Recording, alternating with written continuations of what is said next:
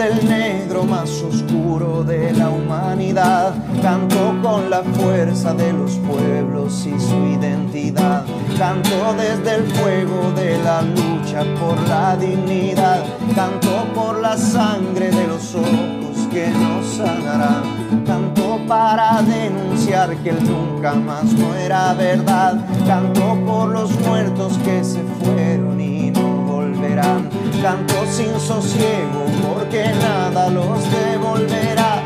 Canto por Gustavo y por los días que ya no Sean todos bienvenidos a una nueva edición de la esquina del 6, aquí por la radio extremo, la 96.1 FM del dial, una nueva semana, una nueva semana acá que nos volvemos a reencontrar por este lado Jaime, por el otro lado Sebastián, después de un merecido descanso, yo creo, a raíz de nuestras fiestas patrias, que me imagino que estuvieron celebradas para muchos, ya que se acabaron em, ciertos temas que tenían que ver con la pandemia, cierto, ciertas restricciones, digamos, para los viajes y todo eso, así que mucha gente se pudo juntar, compartir con su familia y esperemos que el virus no se propague más, pues Sebastián. La variante Delta que anda por ahí. ¿Cómo estáis, Seba? Hola, Jaime. Eh, bueno, eso lo deseamos todos. Estamos a la espera también de que se acabe el estado de excepción, que de excepción tiene bastante poco. Eh, compartimos con otros países eh, el récord de tener la toque de queda más largo del mundo. Me parece que Puerto Rico, Chile y otro país más, me parece que están en esa condición. Aunque parece que nos va ganando Puerto Rico porque eh, se instauró, esta medida a los primeros eh, momentos de marzo del año 2020. Así que esperemos que ya octubre nos traiga algunas libertades. Eh, ha sido bastante complicado justificar la medida de la cuarentena de la restricción a las libertades, como el toque de queda, eh, entendiendo de que no se sabe aún qué efectos puede producir en eh, el combate de esta pandemia.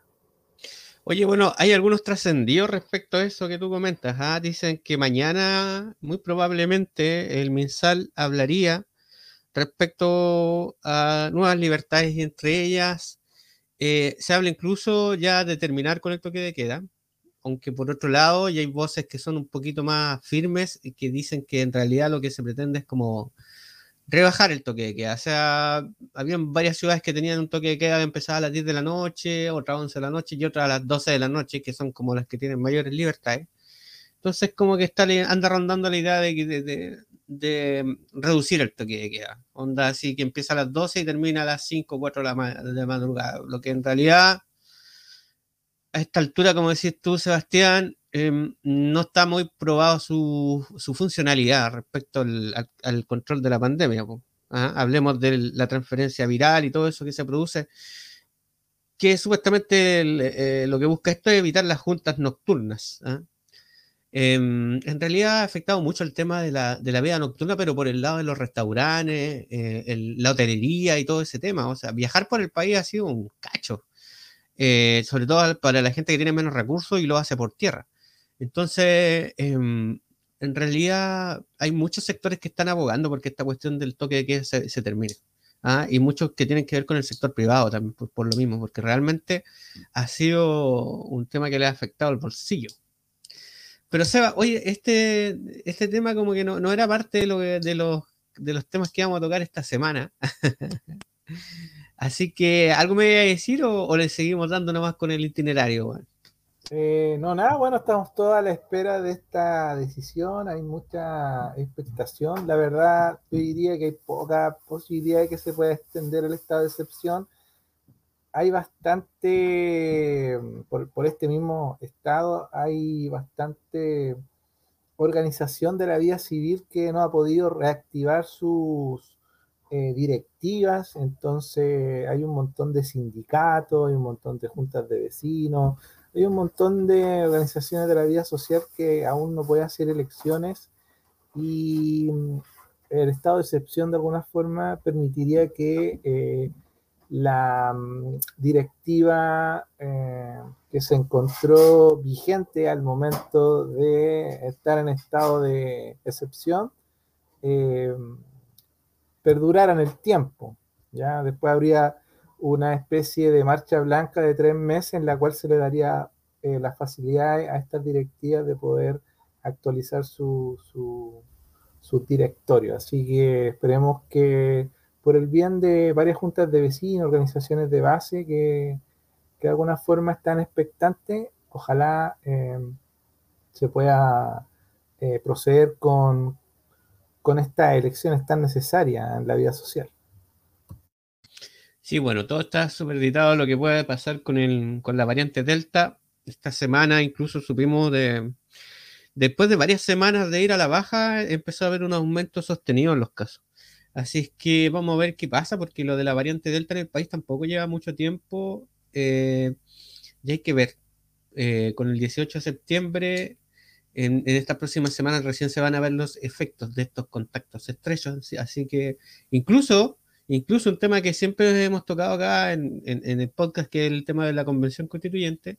Esta semana subimos ahí de varios contactos estrechos de una constituyente o un constituyente que, se contagió en realidad y, que finalmente se decidió eh, tratar de sesionar a distancia. Así es que mañana, supuestamente el lunes, que, que, empieza a, a, reanudarse el tema de las votaciones del reglamento, que son más de mil y tantas indicaciones, em, eh, sería eh, a través de telemático, a distancia. Eh, vamos a ver, esa discusión va a estar súper sabrosa, Seba. No lo, tenemos dentro de los temas de esta semana, pero, pero va a estar sabrosa esa discusión ahí del, del reglamento. Se, se le ha catalogado a, a Baza casi como un dictadora. bueno, Marcela Cubillo hoy día en Canal 13, bueno, hoy día domingo, Canal 13, en Mesa Central, se le tiró con todo, con todo. Pero bueno, ya estamos acostumbrados un poco a este tenor destemplado de alguien que está totalmente eh, radicalizada en su postura. Ahora me gustaría detenerme un poco en César Valenzuela, eh, que es integrante de esta colectividad socialista al interior de la constituyente y quien habría dado positivo por eh, COVID-19. Ha sido, por lo que señalan distintos periodistas, eh, que le han seguido el detalle a la convención, sería uno de los grandes articuladores de eh, este bloque que se ha ido armando entre, entre el bloque del Frente Amplio, socialistas, independientes no neutrales, los cuales de alguna forma han tenido bastante eco y resonancia por llevar las discusiones eh, bastante cohesionada y lograr también que lo, se traduzcan en votos para permitir eh, avanzar en las discusiones. Así que, como tú bien lo señalas, mañana tendríamos bastantes constituyentes eh, de forma telemática. vamos a ver cómo resulta aquello, entendiendo que han tenido complicaciones técnicas. Así que todo va a depender de cómo se vayan dando las cosas con el correr del tiempo. Se supone que el día 29 de septiembre era la fecha como tope para tener eh, el reglamento aprobado. Vamos a ver si se cumple aquello. Mira, yo la verdad es que no soy muy optimista en esa fecha final. ¿ah? Yo creo que con la cantidad de indicaciones que tienen que votar y al ritmo en que se está haciendo, yo creo que lo veo poco probable que se logre esa fecha. Ahora, tampoco eh, siento que sea algo muy grave, la verdad. No, no creo que sea algo grave creo que sí se están cumpliendo ciertos tiempos igualmente con todas las vicisitudes que ha tenido esta convención en medio de esta pandemia. Em, lo que sí quería comentarte, Sebastián, ya que estamos en esta y que ya nos desviamos de nuestros temas principales, pero ya que estamos en esta, eh, quería hacer un comentario acerca de lo, hablando de gente destemplada, ¿ah? quería hacer un comentario respecto a la manera en que se le ha estado tratando a uno de los convencionales eh, que es el al profesor. Eh, chuta, tuve un lapsus mental, Sebastián. El, eh, ¿Qué profesor? Ah, ay, que lo entrevistamos acá en el, en el podcast. Eh, Ah, eh, Atria, Atria. Sí, Adria, disculpa, disculpa, sí, tuve ese lapsus mental. Bueno, eh, durante la semana he estado viendo varios comentarios de, de Mochati, ¿ah? este periodista de la, de la radio Bio Bio, donde lo ha estado acusando reiterativamente de mentiroso, literalmente así, de mentiroso, de que está, eh, lo vamos a decir en palabras eh, coloquiales, como truculenteando las reglas, como que estaría generando reglas propias, desconociendo otras reglas.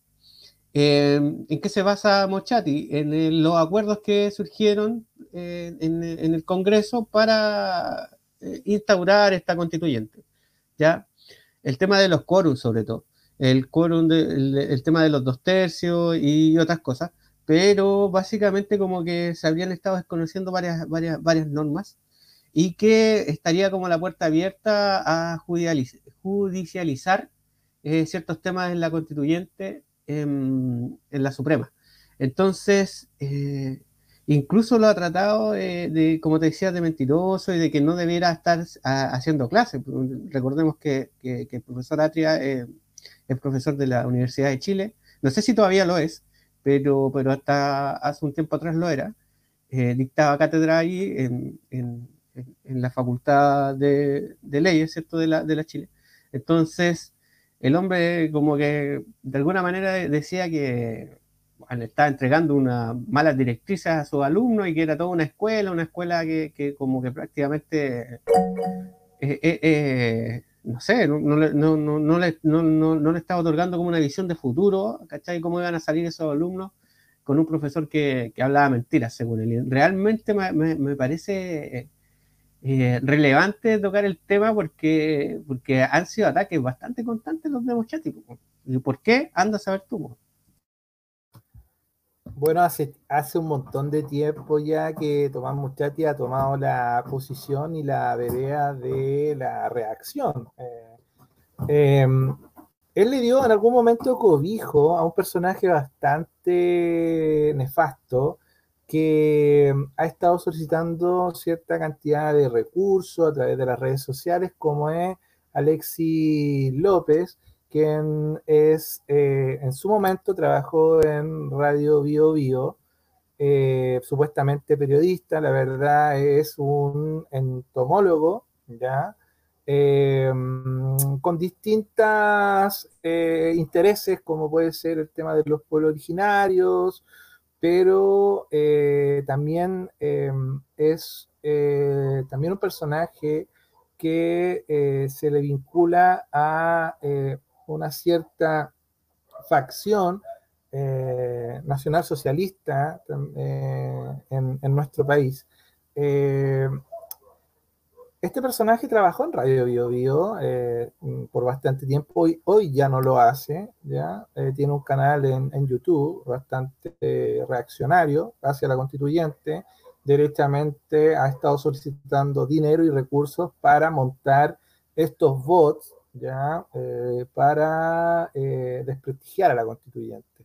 No me extraña para nada lo de Tomás Mochati, o sea, la campaña sucia, el hecho de haber denostado fuertemente a en su momento por una nueva ley de medios de comunicación para abrir y ampliar el espectro de, de radios eh, emisoras, problemas también que acogen actualmente a las radios comunitarias, como tú lo sabes, Jaime, eh, habernos vinculado por tantos años, en la cual se le da concesiones dificultosas a, a los espectros comunitarios y con distinta visibilidad. Entonces, para nada me extraña que Tomás Muchati esté en la vereda de denostar fuertemente a aquellos y aquellas que de alguna forma tengan un discurso disonante a un modelo tan, tan eh, prolongado como hace 30 años. Entonces, la verdad, eh, da para pensar eh, realmente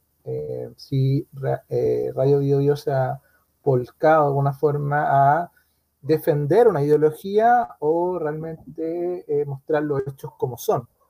Sí, eso es una buena reflexión en realidad, mm, porque parte del, logo de, la Bio Bio es ese, ¿no? Mostrar los hechos como son, no intervenirlos. Eh, si bien es cierto, esa radio tiene una programación igual bastante versátil, ¿ah? tiene, tiene personajes ahí que son bastante versátiles, que uno no podría catalogar eh, como de derecha o de izquierda radicales, ¿no? En general tienen personas que son bastante centradas. Yo, a, mí, a mí me llamaba la atención, de hecho, lo, lo de Mochate, porque si bien es cierto, hace bastante rato viene, como dices tú, denostando, atacando de alguna manera el, proceso, el proceso constituyente. Eh, lo, que, lo, lo de fue bastante curioso, la verdad. Yo creo que hay que escarbar un poquitito ahí, algo tiene que haber, eh, porque los ataques son demasiado directos. No así con, con Jaime Baza o con otros constituyentes. Creo que hay que darle una vueltecita y empezar a mirar por qué. Eso bueno, que ahí el tejo pasado ahí para quien quiera seguir preguntándose el por qué y revisarlo. Pero bueno, oye Seba, vámonos a una pausa musical mejor, porque bueno, nos desviamos bastante de nuestros temas, pero, pero estaba bueno conversar un poquito de esto. Así que vámonos a esta pausa musical y a la vuelta seguimos acá en la extremo, la 96.1 FM del día, el podcast La Esquina del 6.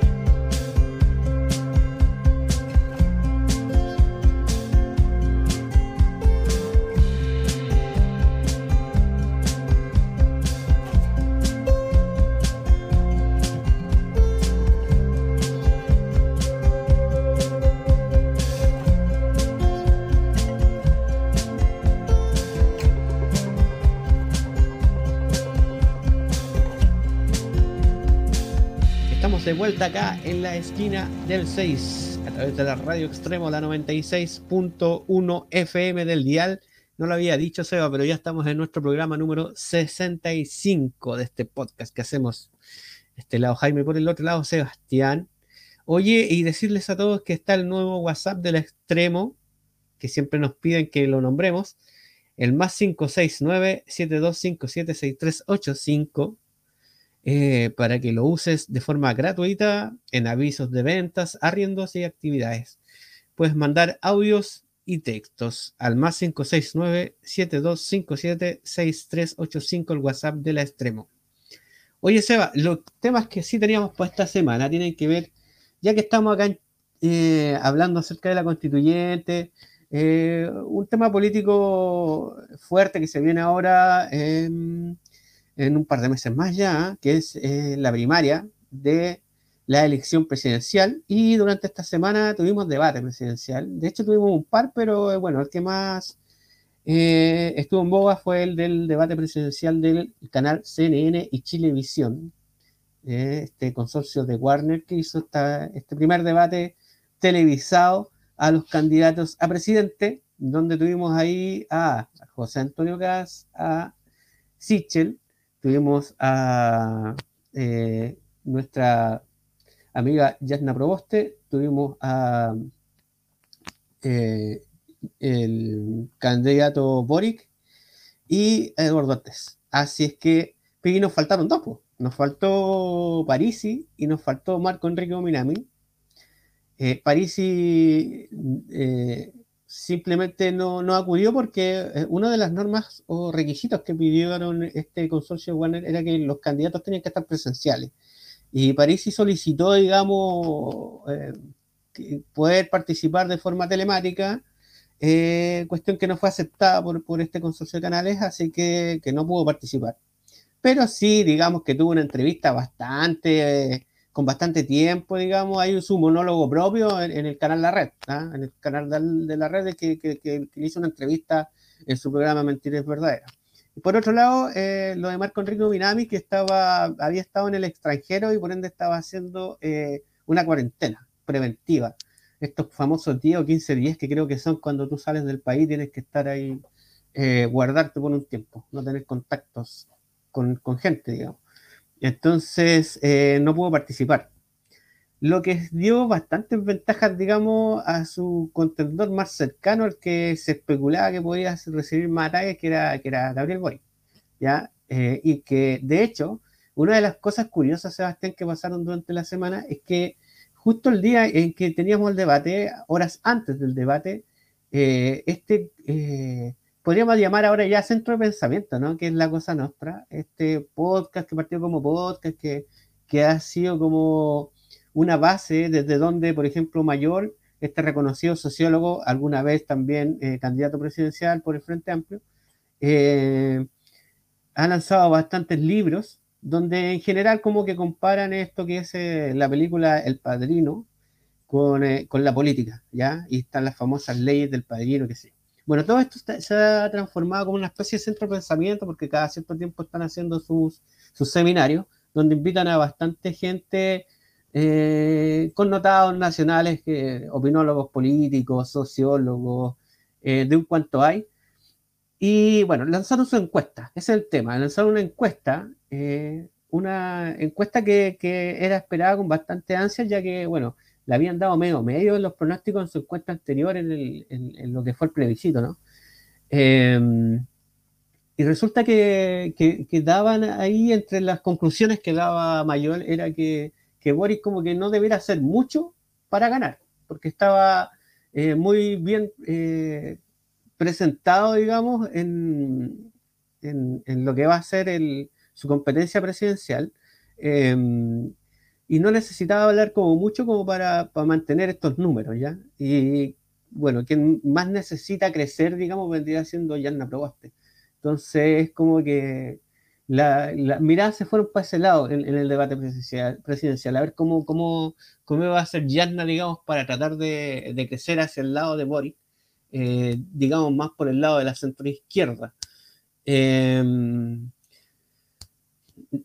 para serte sincero, Seba, yo que, me di el tiempo de ver todo el, debate, eh, creo que al único que le acomodó este formato que implementó CNN y Televisión fue a, a CAS.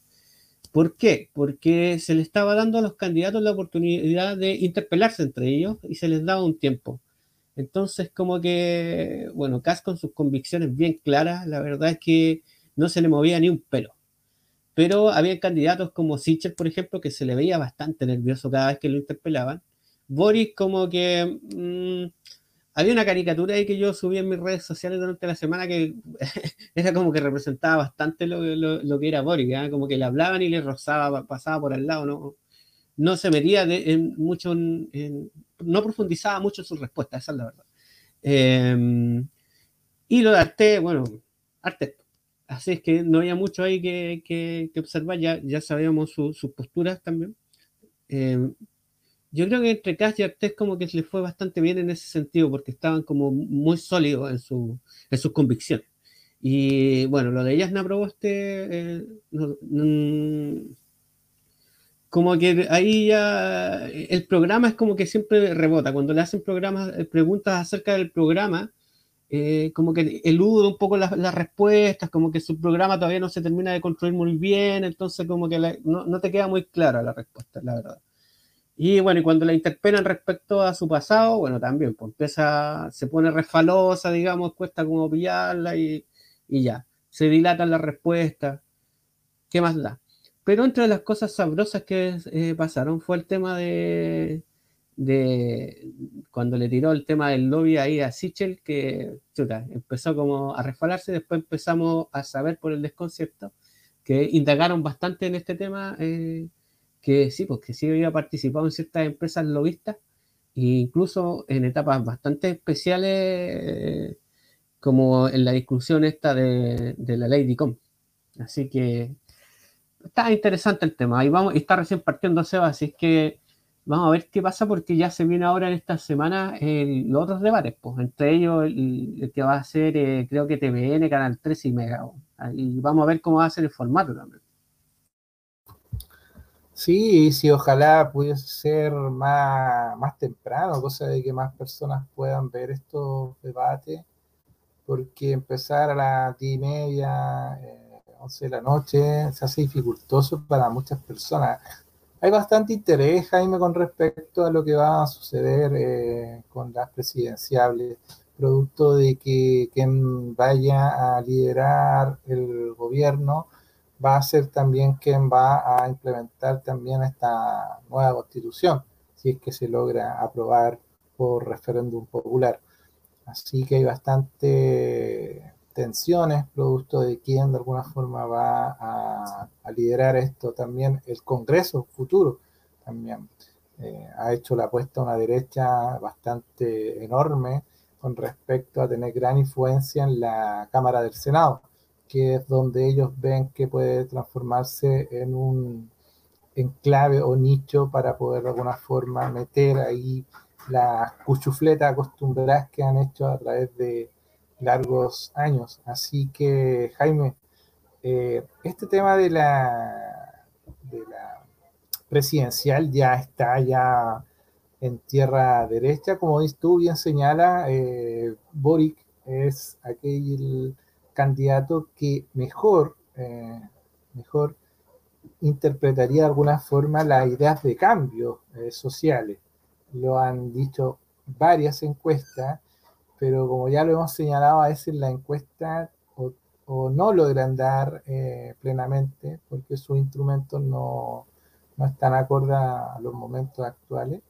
Así que es un escenario bastante, bastante incierto y cualquier movimiento eh, puede ser un paso en falso.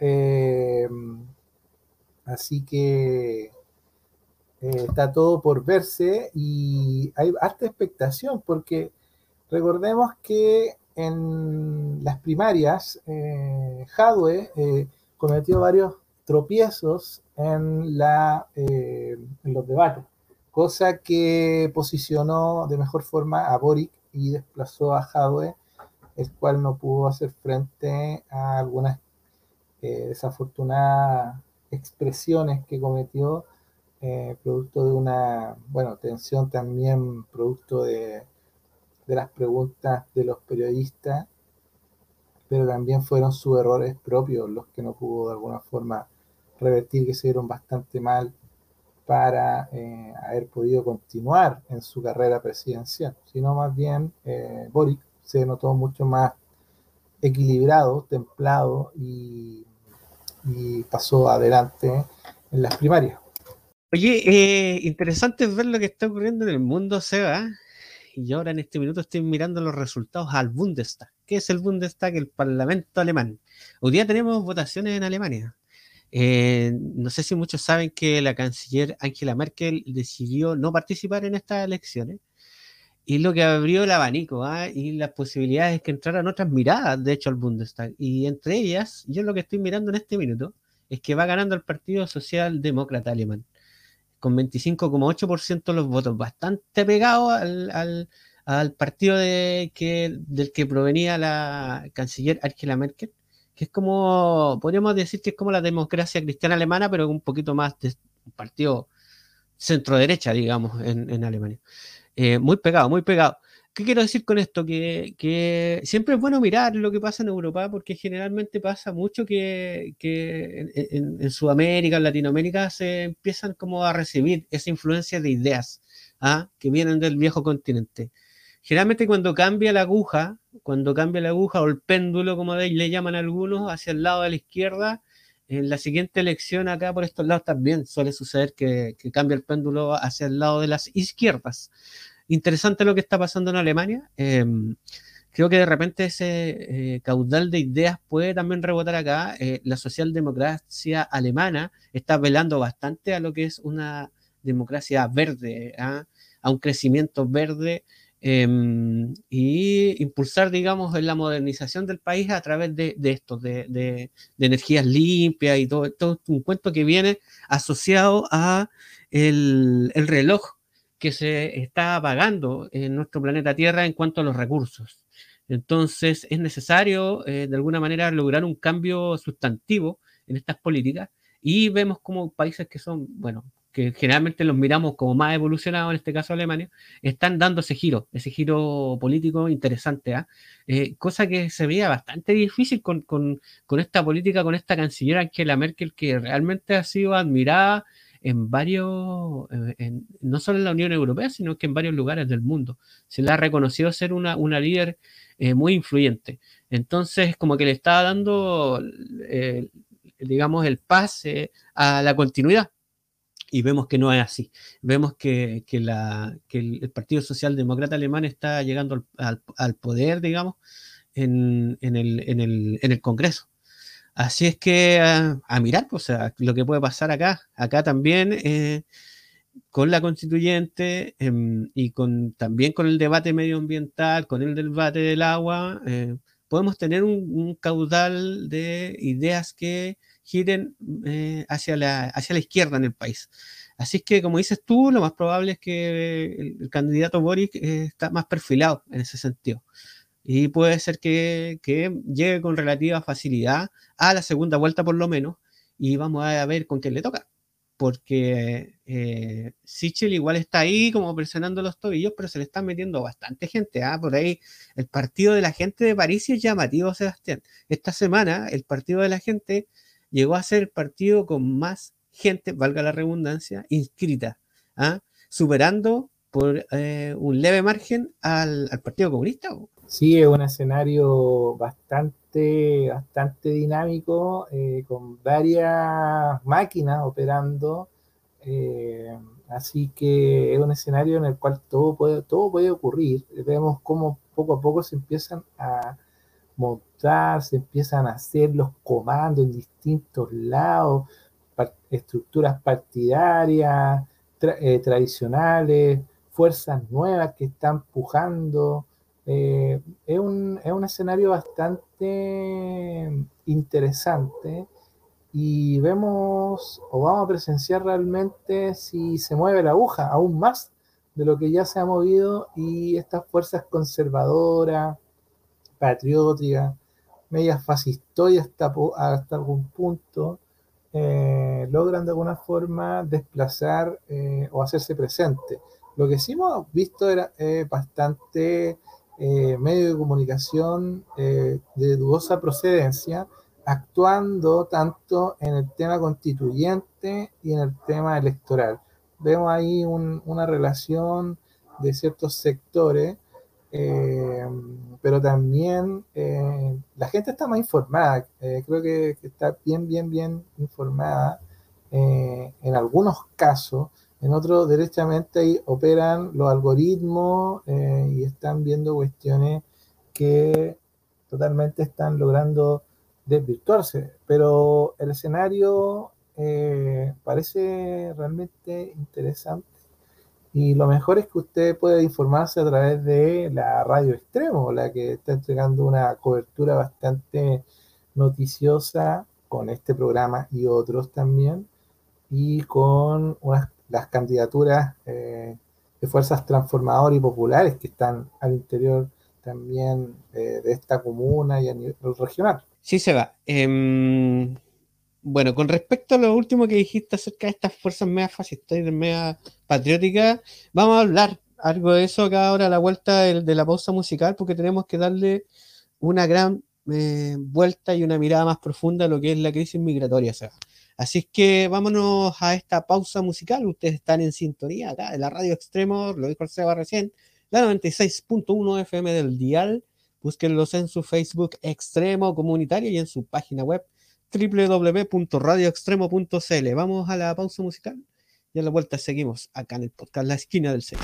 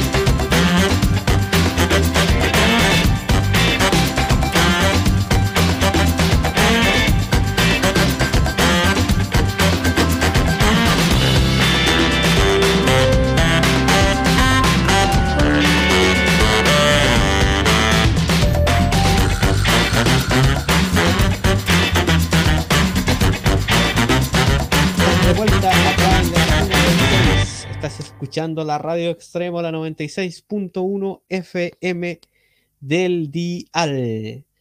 Estamos acá en este podcast que ya estamos en el programa número 65, bastantes programas ya llevamos de este podcast. Y estábamos hablando acerca de las presidenciales y entre medio se va, eh, nos toca hablar acerca de un tema muy delicado que a veces es doloroso de tocar y es un tema bastante complicado también de analizar, que es eh, esta crisis migratoria. Crisis que, digamos, eh, ahora hablamos de crisis, pero es un tema que viene golpeando al país ya hace más de 3, 4 años, ¿ah? de manera continua eh, donde las políticas eh, a nivel de Estado no han sido suficientes. Eh, no ha existido de alguna manera alguien que le ponga el cascabel al gato a este problema. Se ha intentado generar más controles en la frontera, una cuestión pero muy, pero muy difícil, demasiado, extremadamente difícil de lograr porque tenemos miles de kilómetros de frontera con nuestros países más cercanos. Eh, más que nada con Argentina, pero, pero con Bolivia y con Perú tenemos unas fronteras muy largas. Eh, el territorio con muy extremos, demasiado extremos, donde simplemente ni las policías ni el ejército van a dar abasto como para cubrir cada centímetro de este territorio, por el cual pueden ingresar ilegalmente migrantes. Esta es una crisis de ingresos de migrantes de manera ilegal eh, que mm, una vez estando en el país se autodenuncian, digamos, para optar a, algunos que podríamos llamar, no sé si es la palabra correcta, pero podríamos decir como una especie de ayudas humanitarias en cierto sentido, eh, ya que se les otorga algún albergue y se les dan algunas condiciones como para estar momentáneamente en la medida en que logren eh, generar documentación para estar en el país. Esa es como la idea, pero que en realidad como que muchas veces sabemos que en la mayor cantidad de los casos no suele suceder. El migrante se autodenuncia, eh, lo que le da acceso, digamos, a, a poder después tratar de sacar su cédula de identidad, digamos, y algún otro algún otro tema, alguna, algún tipo de visa de estas eh, que son por el, por el tema político, eh, pero hemos tenido una cantidad de problemas con, con, el tema migratorio, Sebastián, inmenso, más que nada porque eh, no tienen las condiciones para poder subsistir de manera, de, una buena manera, humanamente hablando, digamos. ¿ah? Eh, ha sido un caudal de, migrantes donde vemos, por ejemplo, lo que está pasando en este pequeño pueblo de, de Colchane en el norte, donde al día ingresan cientos de personas, lo que en un par de semanas se transforman en miles y, por ejemplo, lo que, lo que terminó estallando, digamos, esta semana en Iquique, un episodio nefasto que dio la vuelta al mundo, que es eh, el desalojo de, esta, eh, vamos a decirlo como especie de ocupación de una plaza que tenían los migrantes, en su mayoría venezolanos, en el centro de Iquique y que, bueno, Carabineros va, desaloja, no se sabe muy bien quién dio la instrucción, em, no se les da ninguna solución, simplemente se les retira del lugar. Eh, luego al otro día se cita una marcha, una marcha que termina bastante mal, porque imágenes que dan la vuelta al mundo donde uno, un par de personas, vamos a decirlo, un par de personas enseguecidas, trogloditas, van y queman eh, enseres de estos, de, estos migrantes que estaban en un lugar ahí en un sector realmente horrible, eh, escenas de otro tiempo, eh, y no se atiende el gran problema, el gran problema, el principal problema del por qué estas personas, por qué estos venezolanos están migrando acá eh, dos puntos importantes a, revisar ahí. Uno, el famoso ofrecimiento acá eh, de parte de varios, no solo de, Sebastián Piñera, hay que decirlo, también de, la presidenta Bachelet en su minuto. Como no, acá está todo bien en Chile, se presentaba el país como, como pucha, el, país con, con, mayor desarrollo de la zona, de Sudamérica, como ofreciendo oportunidades eh, están, las puertas abiertas para quien quiera venir a trabajar y tantos dichos que se, dijeron en ese tiempo. Y, bueno, el otro punto es, bueno, el, Estado fallido que hay en Venezuela. ¿ah? Un Estado que no ha sido capaz de brindar eh, las cosas más básicas, podríamos decir, a, su pueblo. Eh, y lo que ha resultado es que en un principio migraba mucha, mucha clase media, clase media alta, digamos, quienes podían salir de Venezuela. Ahora los que están migrando son gente que lo hace por literalmente desesperación. No lo digo yo, lo dicen sus propias palabras, porque básicamente ellos mismos dicen que no tienen que comer, les falta eh, insumos básicos como el agua. Yo he sabido de otras cosas. Eh, realmente es un tema demasiado complejo. Hay que atender dos puntos. Uno, decir de una vez por todas que Chile no tiene la capacidad tal vez de recibir un caudal tan grande de inmigrantes. Eso lo tienen que sincerar las autoridades. Y lo segundo es ir allá y sentarse a conversar en la mesa con donde está el problema. Allá, haciendo política exterior, buena política exterior, con todo el cono sur, sobre todo el lado Pacífico, háblese Perú, háblese Colombia, háblese Ecuador, Chile, todos los que estamos trabajando este problema, sentarse a conversar eh, de la mejor manera con los que estén ahora en el poder en Venezuela. Eh, bueno, un problema súper complejo porque hay dos eh, migraciones eh, bastante fuertes. Una, eh, la que tiene que ver con Haití, y la otra tiene que ver con Venezuela. Se habla de que aproximadamente habrían 5 eh, millones de venezolanos que habían, habrían migrado a distintos países. sus primeras opciones son Colombia, luego da paso a Ecuador y a otros países del, Cono Sur, como también hay una fuerte migración hacia Estados Unidos por parte de los venezolanos. En ese sentido también desde ciertos artículos de prensa se ha informado de eh, que se encontraron algunos carnet eh, chilenos, pasaportes chilenos de haitianos que estaban cruzando a Estados Unidos, producto de que acá no pueden hacer una vida eh, porque se les hace muy complicado tener eh, visas eh, más permanentes. Em, como tú lo has dicho, Jaime, lo nefasto de la política en este sentido nacional, no tendiendo la capacidad de puentes, eh, redoblar quizás los esfuerzos en, la frontera, se hace un refuerzo, luego decae, luego viene nuevamente esta mareja de, migrantes que sacamos con eh, llevarlos fuera del país y el problema va a continuar. Eh, que sacamos con no brindarle apoyo a esta gente para ver escenas como un año, una plaza tomada. O sea, realmente eh, es no hacer nada en, ese sentido. Y lo que se ve para afuera, estos, eh, estos, eh, estas señales preocupantes, se pueden entender de alguna forma las complicaciones que puedan estar teniendo vecinos, pero no se le puede achacar a personas que están pidiendo ayuda de un Estado que no les ha entregado de alguna forma eh, ayudas sociales, eh, como es Venezuela, Haití, eh, no se les puede atribuir a estas personas o a estos grupos humanos que están migrando, que tienen un derecho para poder hacerlo, también derecho humano.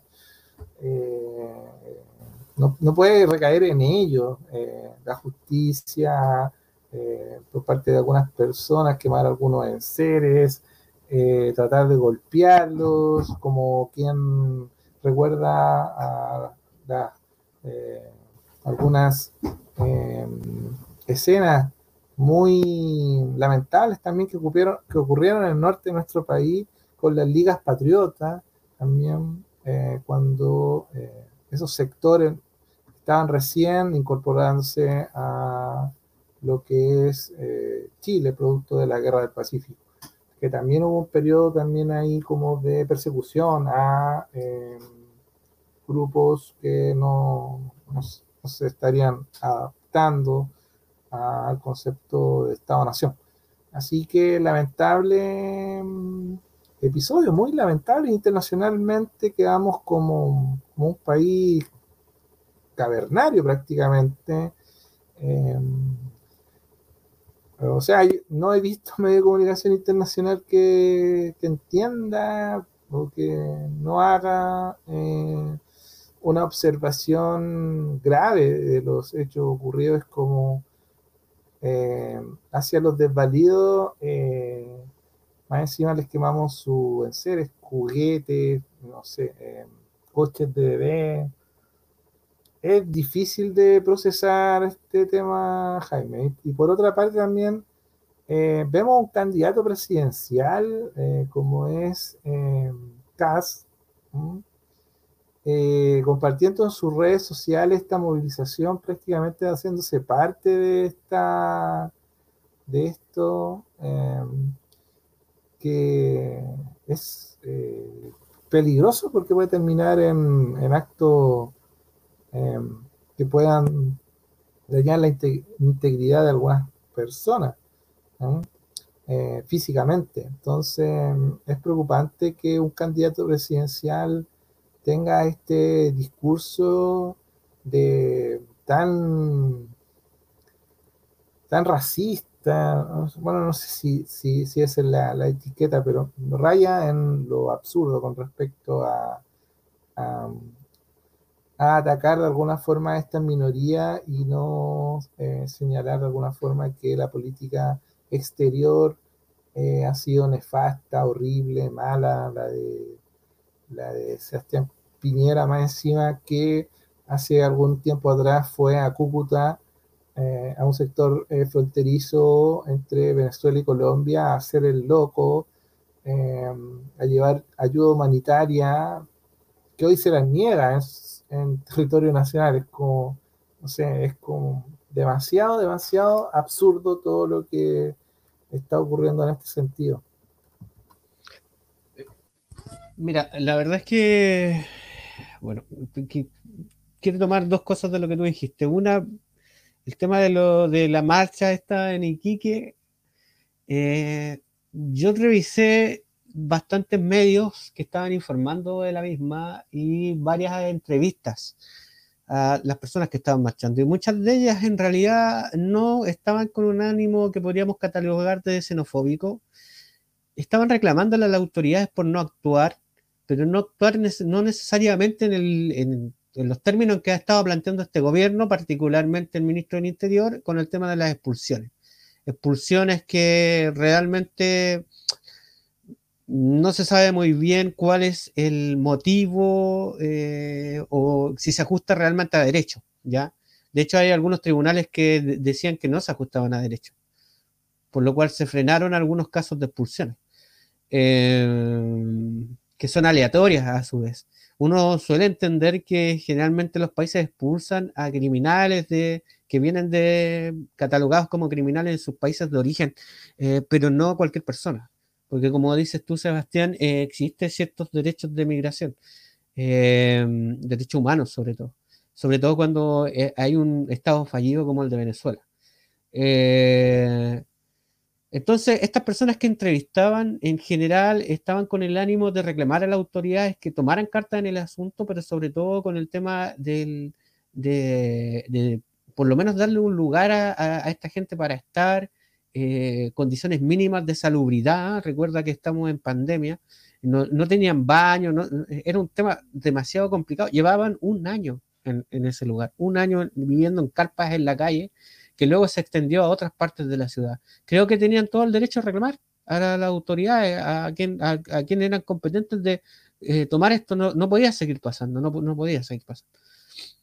Lo que pasa es que sí, dentro de este tipo de marchas, claro, podemos ver eh, ahí cómo salen ciertos ápices de ciertos grupos pequeños minoritarios que de raíz xenófoba. Eh, y claro, eh, hay ciertos candidatos que, bueno, se cuelgan de aquello y lo incentivan. pero ojo, ojo que em, en Chile nadie se quejó cuando hubo las primeras oleadas de venezolanos que emigraban, que tenían un estatus educacional más alto. En general llegaban a ocupar eh, cargos que, bueno, de delivery, de otras cosas que, y tenían una educación muy alta universitaria y los podías ver haciendo delivery, nadie se quejaba de eso. Después de pasado un tiempo, cuando ellos ya se establecieron y podían, digamos, de alguna manera homologar sus carreras acá en Chile y empiezan a hacer como una especie de competencia para profesionales acá, bueno, ahí se empiezan a quejar todo y que esto, que lo otro. Y, realmente el impacto de, de, este, de, de estos profesionales es tan bajo que no debiera preocuparle a nadie están pagando sus impuestos como todos y están trabajando como todo, como cualquier chileno.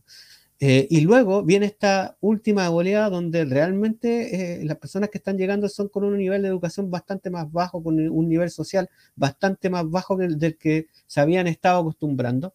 Y resulta que no les parece tan bueno, ¿ya? Porque son gente que viene con otro tipo de esperanza, eh, que viene tal vez a ocupar empleos de los que se podrían catalogar como eh, de menos ingresos, ¿ya? Y que entran a competir con chilenos que también postulan esos cargos de menos ingresos. Y, también genera este resquemor, eh, como que el impacto de estas personas pudiera ser eh, muy fuerte. Yo siempre digo, el modelo neoliberal en el que estamos siempre ha incentivado el, la mano de obra barata. ¿ah? Contratar mano de obra barata. acuérdate, Sebastián, ¿te acuerdas tú que que en, los campos, eh, por ejemplo, este tipo es de sutil, eh, se le cuestionó por haber contratado a eh, haitianos, haber contratado a inmigrantes y tenerlo en condiciones no muy buenas, digamos. en los campos de Chile se está hostilando eso de contratar mano de obra barata ¿ah? y vender caro y exportar caro. ¿Ya? Es parte del modelo en el que estamos. Entonces, quejarse de eso ahora y más encima cerrarle la puerta en la cara es realmente difícil. Hay muchas aristas que tocar respecto al tema de la migración, Seba. Es un tema súper delicado. No, esto de, lo, de, de, que nos ensimismemos, que, digamos, no, de, alguna manera le carguemos la mano a los venezolanos, no debería ser tan así. Chile ha sido construido en base a inmigración. Claro, cuando la inmigración era alemana y poblaron el sur, nadie se quejaba, que son rubecitos de ojos azules, pues. ¿Ah? En, el norte, cuando llegaron los croatas, nadie se quejaba. Eh, en el norte se ha vivido con peruanos y bolivianos. Bueno, para los que hemos tenido la suerte de estar en el norte hartos años, eh, sabemos que se mezcla, hay una mixtura entre bolivianos, peruanos, en Antofagasta, en, en, en, Iquique, en Arica, qué decir. Eh, existe esa mixtura de comunidades y nadie dice nada. Por años ha sido así.